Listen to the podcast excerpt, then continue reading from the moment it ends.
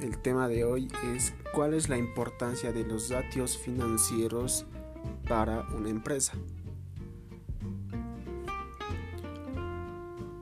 Los datos financieros son estados financieros muy importantes para la evaluación de fortalezas y debilidades de una empresa. Los datos financieros permiten analizar el estado de liquidez que tiene una empresa el nivel de apalancamiento o, endeudamiento a corto, largo plazo y su nivel de rentabilidad. Los datos financieros son indicadores que guían a los gerentes hacia, una buena dirección de, de la empresa.